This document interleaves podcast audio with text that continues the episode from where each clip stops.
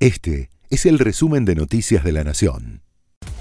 Estos son los títulos de la Nación de la tarde del miércoles 31 de enero de 2024. La ola de calor continuará hoy con altas temperaturas en gran parte de la Argentina, de acuerdo a los pronósticos de los especialistas.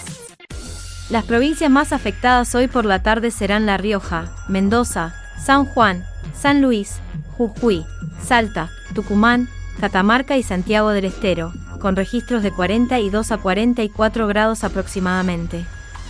Para el área metropolitana de Buenos Aires también se pronostican temperaturas altas, con máximas que estarán entre los 35 y 38 grados.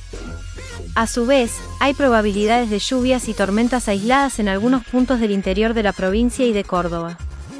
Tras semanas de negociaciones y luego de obtener el dictamen de mayoría con disidencias, el proyecto de ley Omnibus, que contiene más de 500 artículos y modifica o deroga centenas de regulaciones, está siendo tratado hoy en diputados. Una nueva versión del proyecto eliminó o modificó más de 100 artículos, pero solo obtuvo un dictamen en disidencia por parte de los legisladores opositores más afines al proyecto.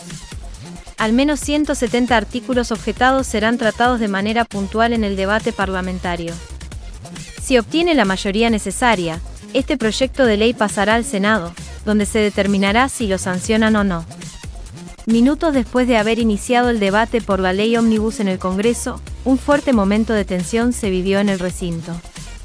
Tras la locución de la diputada del Frente de Izquierda, Miriam Bregman, un hombre ubicado en un palco de la Cámara Baja gritó enfervorizado contra la parlamentaria, y fue retirado del recinto instantes después, escoltado por personal de seguridad. Fue identificado como Tomás Agote. El ministro del Interior, Guillermo Francos, le mandó una carta al gobernador Ricardo Quintela, de La Rioja, para advertirle que su intención de tener una moneda propia es ilegal, que debe cesar en su intención de emitirla, y que se expone a sanciones si lo hace. La cantante rosarina Nicky Nicole sumó una nueva fecha a sus recitales en el Movistar Arena, para presentar su último álbum, Alma, como parte de una gira con la que ya pasó por Estados Unidos y España.